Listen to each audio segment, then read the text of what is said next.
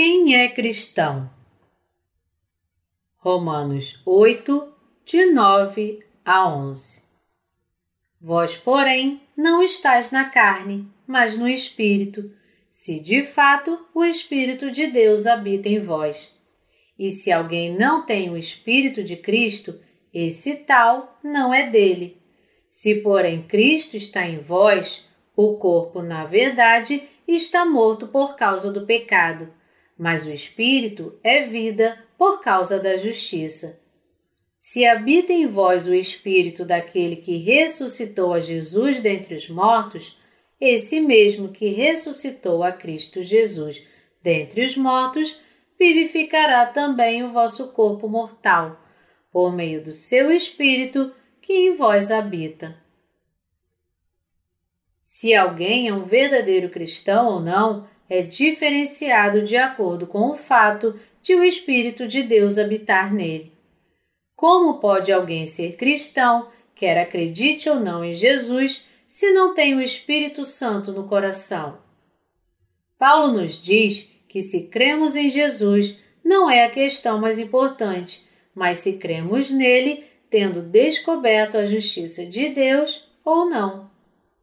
A verdadeira fé exigida pelos santos é a fé que está pronta para que o Espírito habite neles.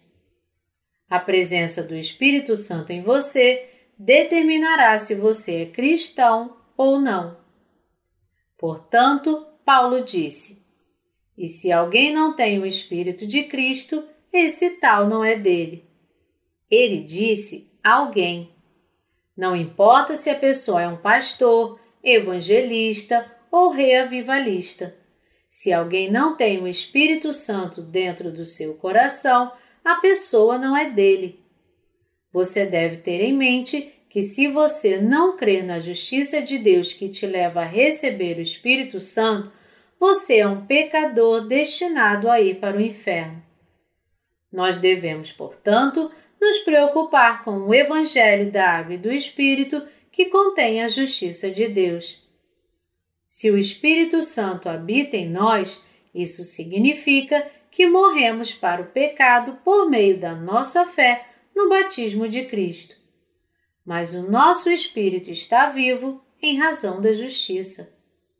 Além disso, no dia em que o nosso Senhor Jesus retornar, os nossos corpos mortais também receberão vida. É por isso que devemos pensar naquele que nos deu o Espírito Santo. Se não tem a fé que crê na justiça de Deus, você não pertence a Cristo. Se por outro lado você tem esta fé na justiça de Deus, o Espírito Santo habita em você. Sem esta fé, o Espírito Santo não reinará sobre você.